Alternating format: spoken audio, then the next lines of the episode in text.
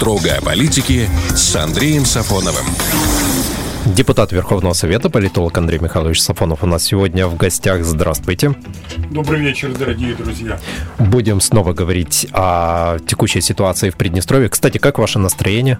Настроение хорошее, предпраздничное и одновременно рабочее, потому что сегодня, по сути дела, весь день ушел на зачистку так называемых хвостов по работе, но так и должно быть.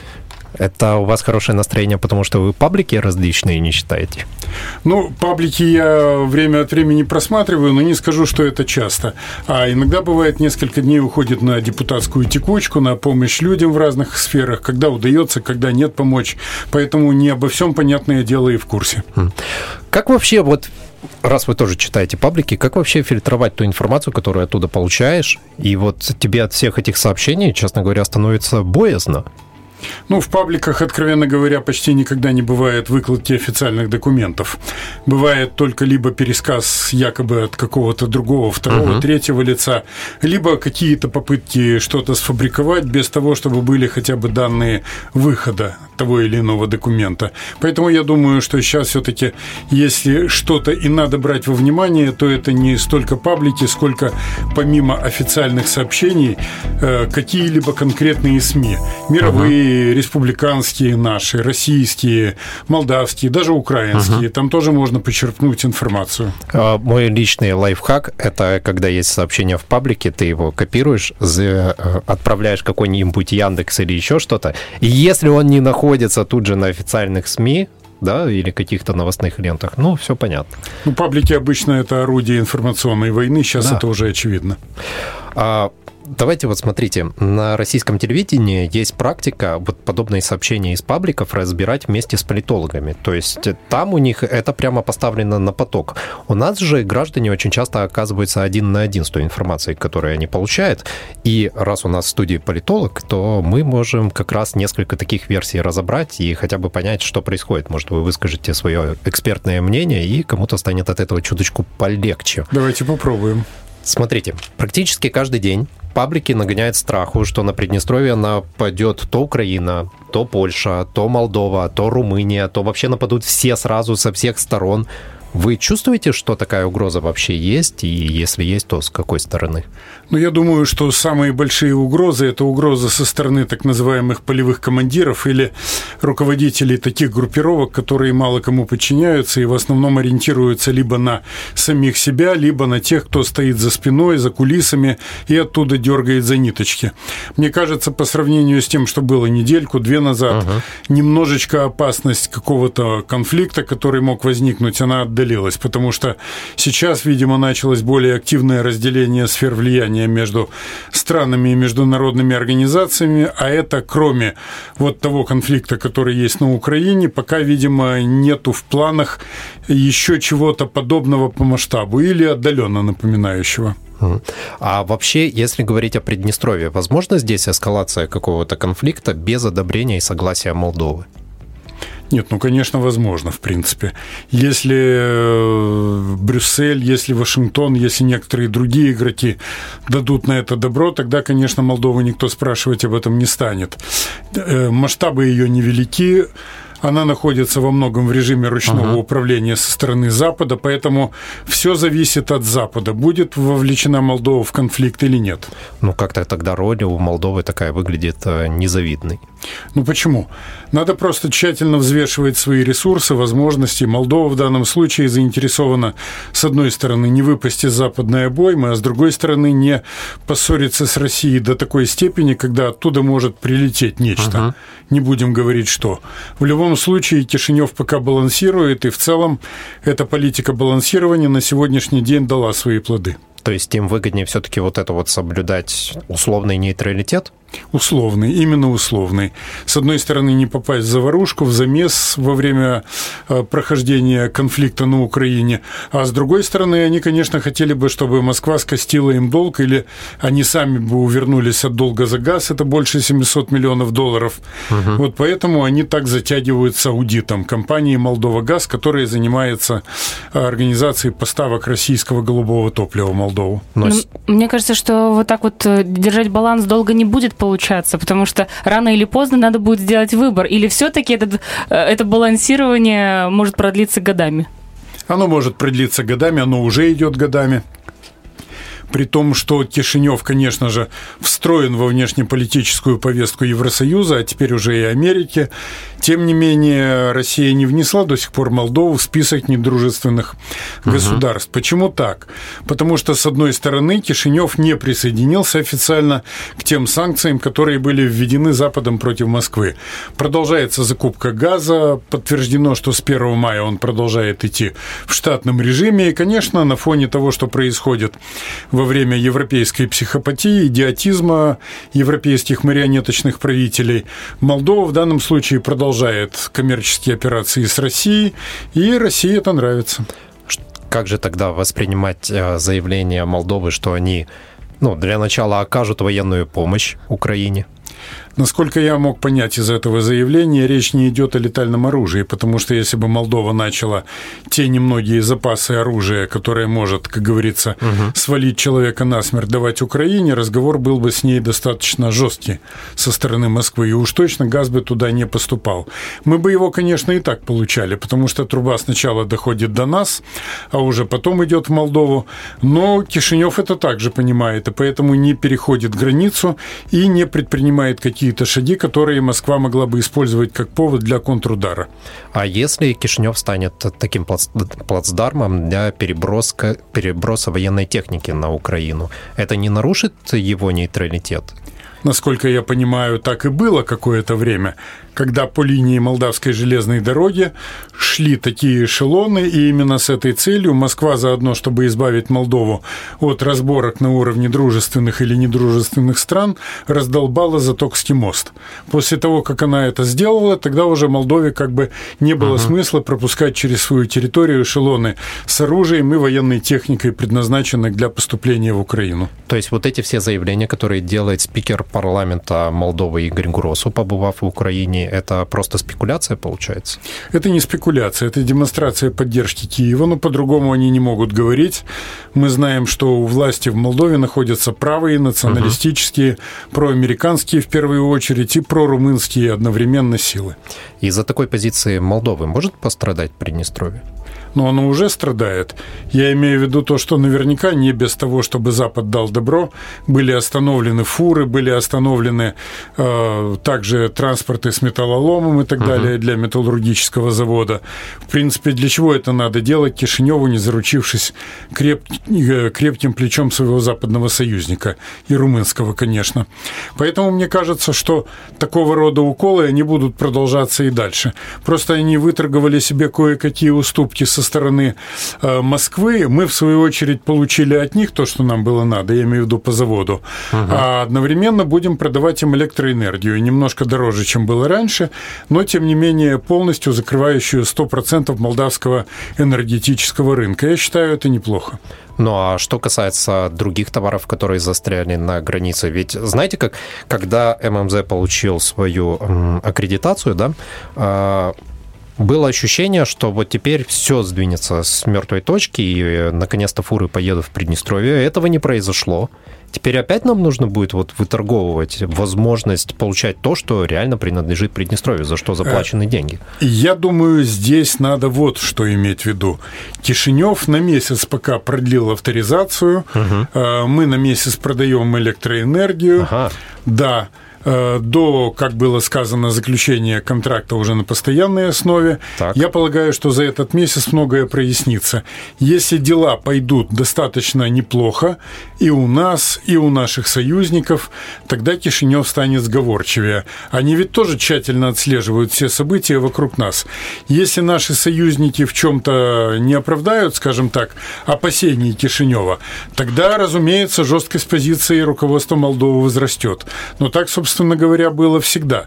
Я полагаю, что тут надо сказать свое веское слово и Москве и дать им четко понять, если по Приднестровью будут наноситься экономические иные удары, тогда Россия нажмет в свою очередь на Кишинев. Выглядит, знаете, как э, что э, власти Молдовы говорят одно, а потом за кулисами делают совершенно другое. То да, есть, конечно, это так. То Конечно. есть оно так и есть, да? То есть громкие заявления мало соотносятся с реальными действиями. Ну, смотря какие заявления. Если они говорят о том, что они желают видеть Приднестровье под Кишиневым, Ага. если они говорят, что мы будем вступать в Евросоюз и не мыслим себя без Приднестровья, то такую линию они уже давно проводят. И я думаю, каждому из нас надо понять, что никакую вольную сами по себе они Приднестровью не дадут.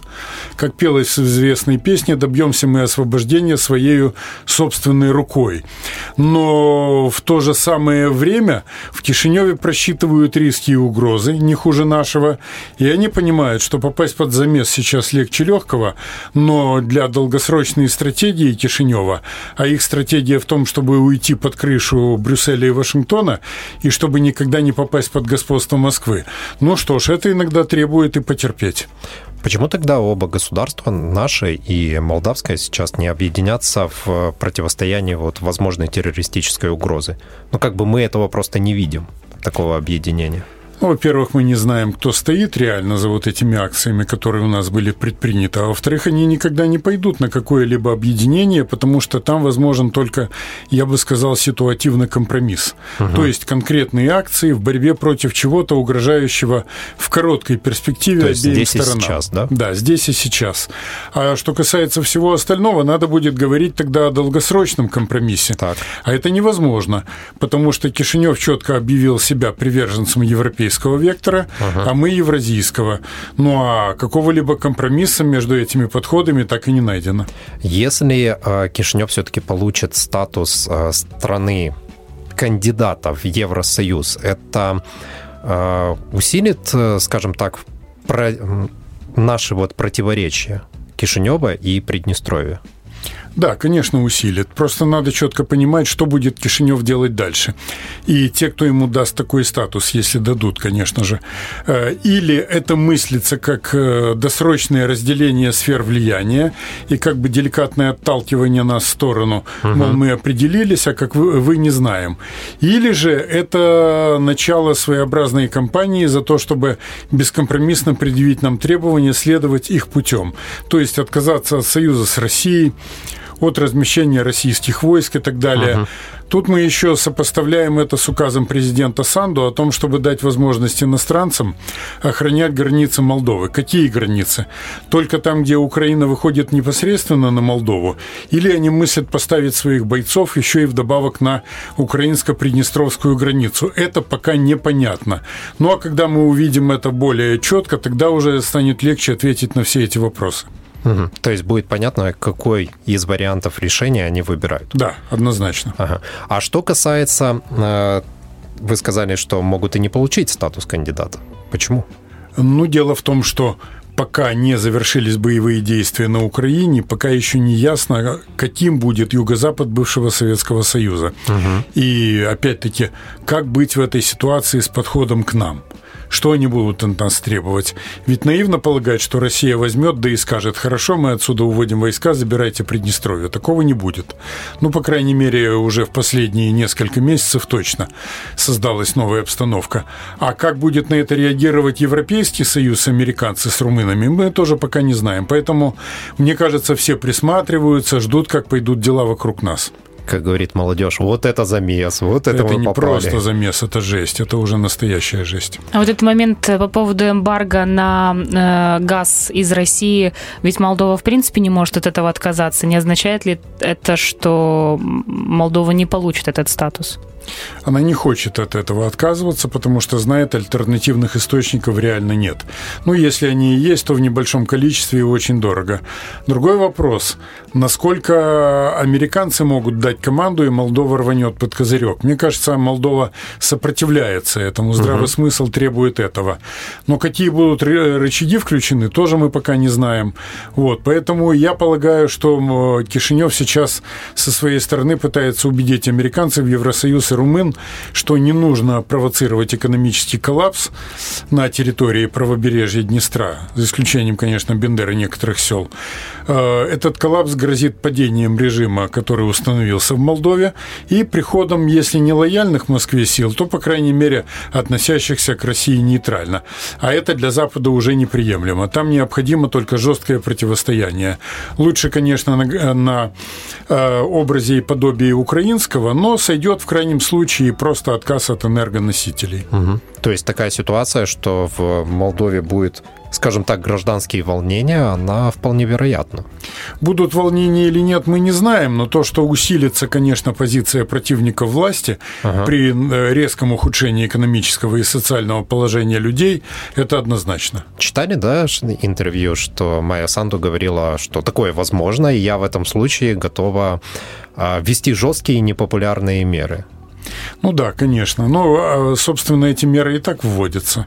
Они уже несколько лет вводятся. Это обернулось ростом цен, это обернулось взлетом тарифов, это обернулось также ситуацией, при которой непонятно, а, можно ли вообще выработать более-менее стабильные цены на энергоносители здесь уже, я имею в виду на территории самой Молдовы. Этого пока тоже никто не знает. Но когда скачут, бывает, по два, по три раза цены на автозаправочных станциях Республики Молдова, я думаю, что это не добавляет оптимизма власти и заставляет ее бояться того, что противники консолидируются uh-huh. и готовят какой-то удар. Впереди э, День Победы. И раскручивается, конечно, в Молдове история с Георгиевской ленточкой. Возникло уже такое своеобразное противостояние Кишинева и Гагаузии. Объясните, что там происходит на данный момент, и может ли вот это внутреннее несогласие между субъектами, по сути, одной республики привести к столкновениям 9 мая? Я думаю, что когда Народное собрание Гагаузии принимало закон о допуске Георгиевской ленточки для ношения они, конечно, просчитывали то, что Кишинев попытается это, а, отменить, б, явочным порядком, не предпринимая законодательных шагов, просто ввести подразделение полиции для пресечения вот этого всего. Угу. Третий момент, они, возможно, поступят, я имею в виду Кишинев, так, как они обещали на территории самой Молдовы, я имею в виду то, что пока не будут никого разгонять, а потом будут штрафовать спустя угу. какое-то время. Только записывать. Да, только говоря. записывать. Ага. Но я полагаю, что Кишинев сейчас в мае, может быть, в июне, э, в зависимости от того, каковы будут позиции России, в том числе во время действий, которые идут вокруг нас, э, если она проявит себя мощно и поступательно, то тогда, возможно, о штрафах забудут или отодвинут их. Но если все пойдет не так, тогда, конечно, жди больших штрафов для носителей георгиевской ленточки. Как вам заявление молдавских властей, что 9 мая они будут праздновать, кто не слышал внимания, день окончания Второй мировой войны? Нет, ну в данном случае мы можем сделать скидку на то, что часть элиты современной молдавской, угу. не только молдавской, но и многих других постсоветских стран просто не знают, когда закончилась война, что впереди еще была битва с самураями и их потомками, с последними самураями. Вот. И, э, скорее всего, тут те, кто это говорил, они вносят здесь свой смысл. Они хотят уйти от 9 мая как, день, как от Дня Победы и воинской славы. Они все это это передвигают на 8 uh-huh. мая, когда, как известно, был в Реймсе подписан акт о капитуляции перед, прежде всего, западными полководцами.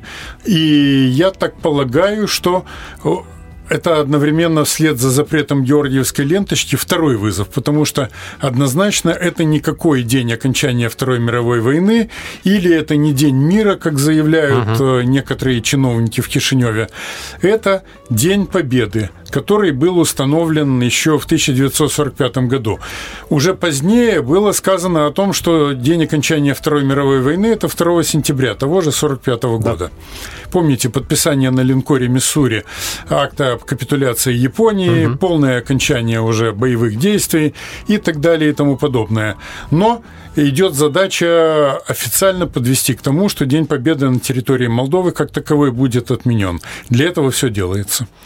Сами отмечаете День Победы? Есть какие-то традиции в этот день? Нет, ну, конечно, есть. Это и участие в бессмертном полку, и возложение, и все прочее, и наблюдение за парадом, если таковой проводится.